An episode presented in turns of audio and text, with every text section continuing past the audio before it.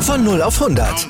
Aral feiert 100 Jahre mit über 100.000 Gewinnen. Zum Beispiel ein Jahr frei tanken. Jetzt ein Dankeschön, rubbellos zu jedem Einkauf. Alle Infos auf aral.de.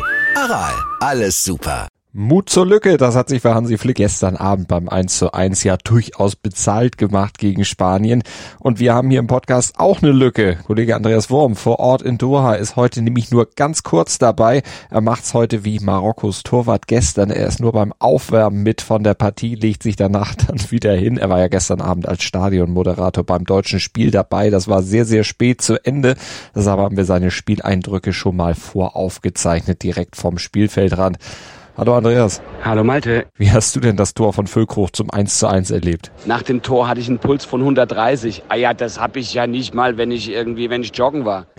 und wie fanden die Reaktion der Zuschauer im Stadion nach dem Spiel und überhaupt die Reaktion im Stadion? Die Jungs wurden von den deutschen Fans gefeiert. Das haben sie sich auch redlich verdient. Die haben ja wirklich ein ordentliches Spiel gemacht und haben sich voll reingehängt und die deutschen Fans waren auch mit dabei. Die Fans, die wurden bestens unterhalten bei diesem Spiel.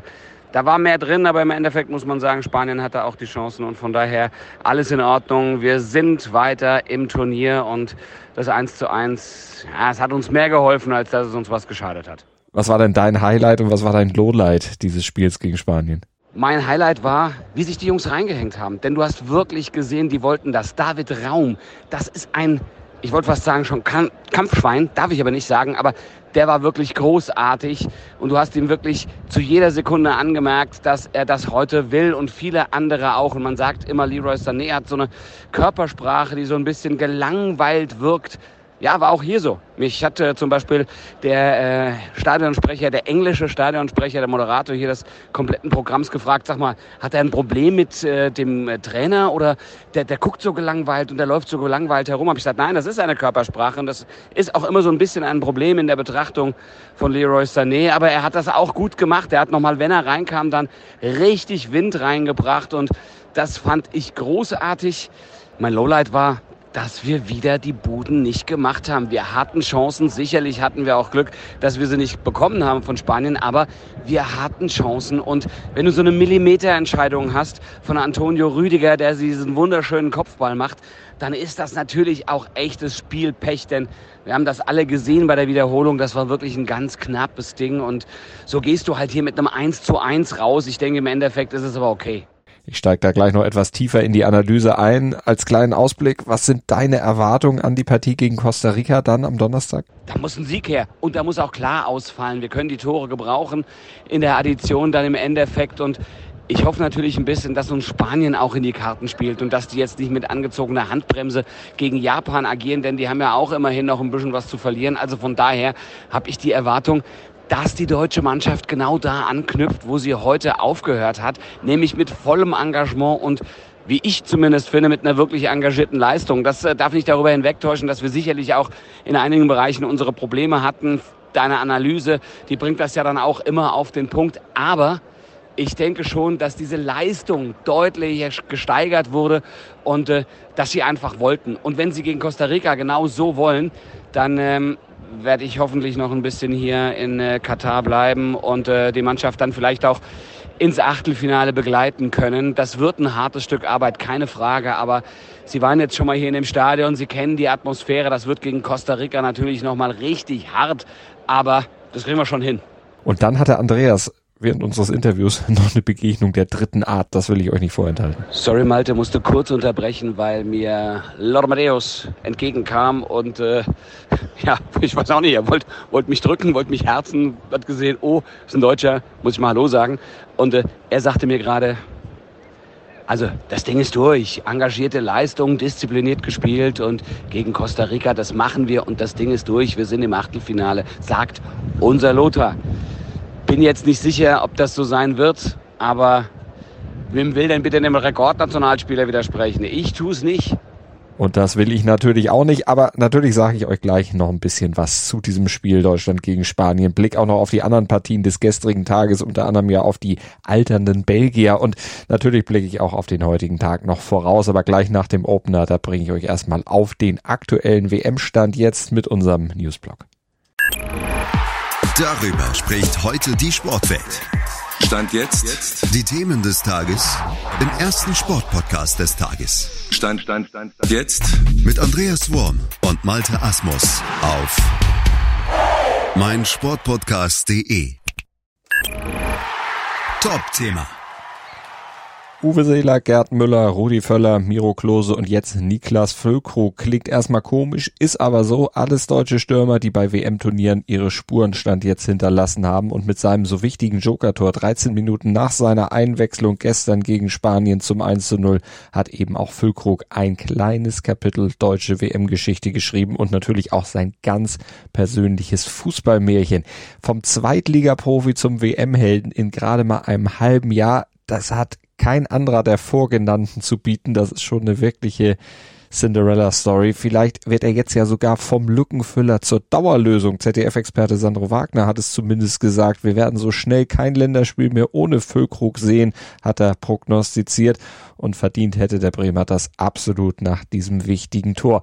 Und nach dem achtbaren Erfolg gegen das lange überlegene spanische Pressing und Taktikwunder kann das Turnier für die DFB-Auswahl jetzt durchaus noch länger gehen. Aber wahrscheinlich nicht so richtig lange, denn es bleiben doch zu viele Baustellen. Also die deutsche Mannschaft kann kämpfen, leidenschaftlich agieren. Andreas hat es eben schon aus dem Stadion gesagt, aber es gibt unterm Strich zu viele Spieler, die höchsten internationalen Ansprüchen stand jetzt einfach nicht genügen, die ihr Potenzial bei der WM nicht abrufen. Das sah man gegen Japan, das sah man auch gegen Spanien, Süle, Kehrer zum Beispiel.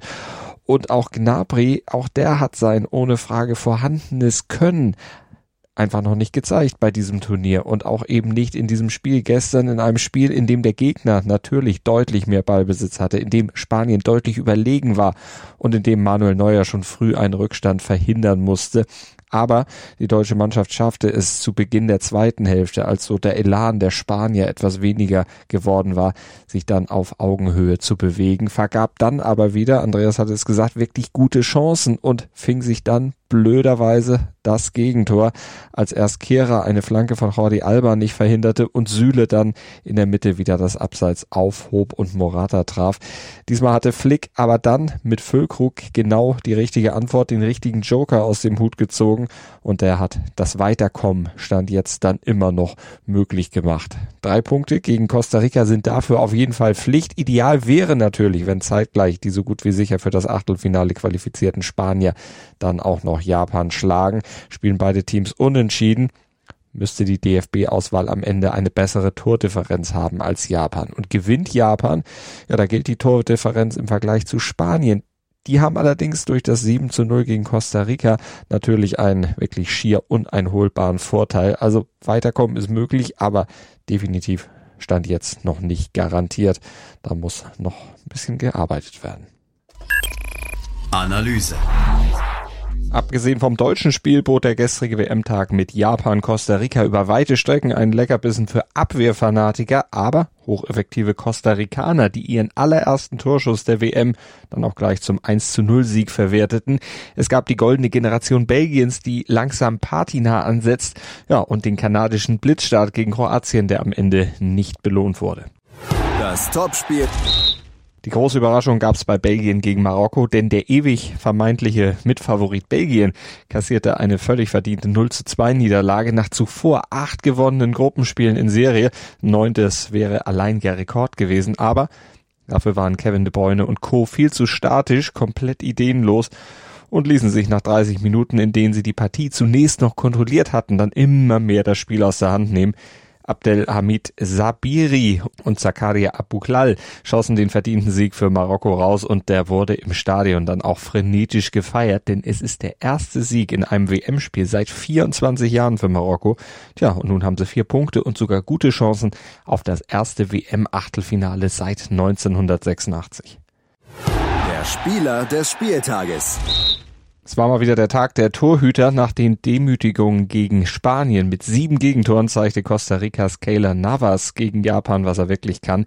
Er alleine hielt mit guten Paraden den 1 0 Sieg seiner Mannschaft fest und ja auch die Achtelfinalträume am Leben. Genau wie Marokkos Munir El Kajoui. Der ist eigentlich nur die Nummer zwei, musste aber kurzfristig auflaufen, nachdem sich Stammkeeper Bunu beim Aufwärmen verletzte und Kajoui, der hielt seinen Kasten souverän sauber. Das fiel sonst noch auf? Kanada hat im fünften WM-Spiel seiner Geschichte endlich das ersehnte erste Tor geschossen. Alfonso Davis war es, der im Spiel gegen Belgien noch einen Elfmeter verschossen hatte. Aber gegen Kroatien, da brauchte er nur zwei Minuten, um diesen Makel dann aus dem Feld wieder wettzumachen. Nur zehn Minuten vorher hatte Kanada übrigens den Tennis Davis Cup gewonnen. Aber ein Fußballsieg war ihnen dann nicht auch noch an diesem Tag vergönnt, denn ein anderer Bundesliga-Star, Andrej Kramaric, nämlich der drehte das Spiel wieder zugunsten der Kroaten, schoss mit einem Doppelpack beim 4 zu 1 Sieg die Kanadier dann doch noch ab. Kroatien damit Tabellenführer und Kanada jetzt schon raus. Das bringt der Sporttag. Stand jetzt. Auch heute gibt's wieder vier WM-Spiele. Kamerun-Serbien macht den Anfang um 11 Uhr. Das ist das Duell der Verlierer des ersten Spieltags der Gruppe G. Ja, und die Schlagzeilen im Vorfeld, die wurden dominiert von den Serben. Leider alles andere als positive Schlagzeilen, die sie da fabriziert hatten. Denn es war das Foto einer nationalistischen Fahne aufgetaucht, die die Serben in der Umkleidekabine bei der Auftaktpleite gegen Brasilien aufgehängt hatten. Da waren dann auch Umrisse des Kosovo drauf, allerdings in serbischen Nationalfarben gehalten. Und das ist natürlich ein heftiger Affront gegen die ehemalige Teilrepublik Kosovo, das sich 2008 dann für unabhängig erklärt hatte. Jetzt ermittelt die FIFA. Naja, was auch immer das heißen mag, wenn die ermitteln. Sportlich auf jeden Fall. Da stehen die Serben mit dem Rücken zur Wand, trifft aber auch auf Kamerun und Erik Maxim Schuppomoting zu. Das Duell der Gewinner der Gruppe G steigt um 17 Uhr zwischen Brasilien und der Schweiz. Da muss die Seleção dann auf Neymar verzichten. Der muss wegen seines dick geschwollenen Knöchels passen und für ihn dürfte wohl Real Madrids Rodrigo die Zehnerposition übernehmen. In Brasilien wird aktuell übrigens heftig diskutiert, ob Neymars Ausfall überhaupt ins Gewicht fällt. Aber wir haben mal die Statistik bemüht. Fakt ist, in den letzten vier Jahren, da hat sich die Seleção mit Neymar im Schnitt 2,6 Punkte pro Spiel verdient. Ohne ihn waren es nur 2,2 Punkte. Das Duell Brasilien gegen Schweiz, das gab es übrigens vor vier Jahren bei der WM 2018 auch schon in der Gruppenphase und da trennten sich die beiden Mannschaften eins zu eins. Beide kamen am Ende weiter. Nun könnte zumindest der Sieger des direkten Duells, abhängig natürlich vom Parallelspiel, bereits nach dem zweiten Spieltag vorzeitig schon ins Achtelfinale einziehen. Und dann spielt noch zweimal die Gruppe H. Zunächst um 14 Uhr Südkorea gegen Ghana und da treffen zwei alte Bekannte aufeinander. Denn Ghanas Trainer Otto Addo, der hat entscheidenden Anteil daran, dass Südkoreas Star Heung-min Son so eine große Karriere hingelegt hat. Als U19-Trainer des HSV sah Otto Atto damals nämlich das große Potenzial des 17-jährigen Sohn, förderte ihn und empfahl ihn dann auch für die Profis und dort startete er dann durch. Seine eigene Profikarriere kam da ins Rollen und er landete über den HSV, Bayer Leverkusen, dann bei Tottenham Hotspur und wurde zum internationalen Star. Und gewinnt Son heute gegen seinen Lehrer, ja, dann werden wohl alle WM-Träume Ghanas schon beendet, aber Südkorea hat bei einer WM noch nie, stand jetzt, sein zweites Spiel gewinnen können. Da gab es bisher vier Remis und sechs Niederlagen.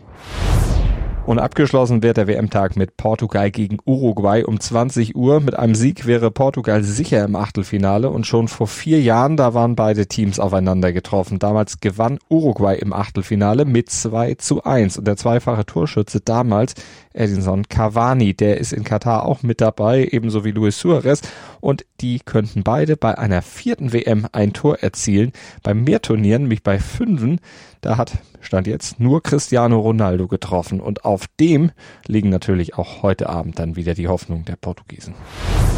Und meine Hoffnungen liegen darauf, dass Andreas Wurm morgen wieder mit dabei ist und ihr natürlich ab 7.07 Uhr auch wieder reinhört hier beim ersten WM-Podcast des Tages, überall wo es Podcasts gibt und den Gruß und Kuss, den es immer gibt am Ende, den gibt's dann heute nur von mir, von Malte Asmus. Bis morgen.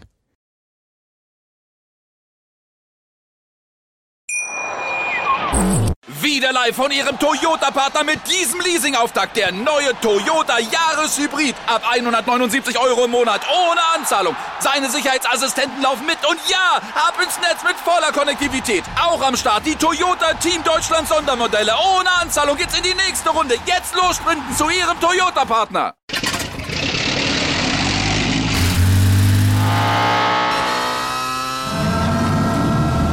Von 0 auf 100.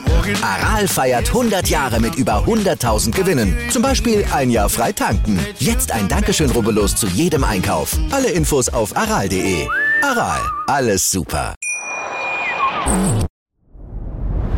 Dir hat dieser Podcast gefallen? Dann klicke jetzt auf Abonnieren und empfehle ihn weiter. Bleib immer auf dem Laufenden und folge uns bei Twitter, Instagram und Facebook. Mehr Podcasts aus der weiten Welt des Sports findest du auf meinsportpodcast.de.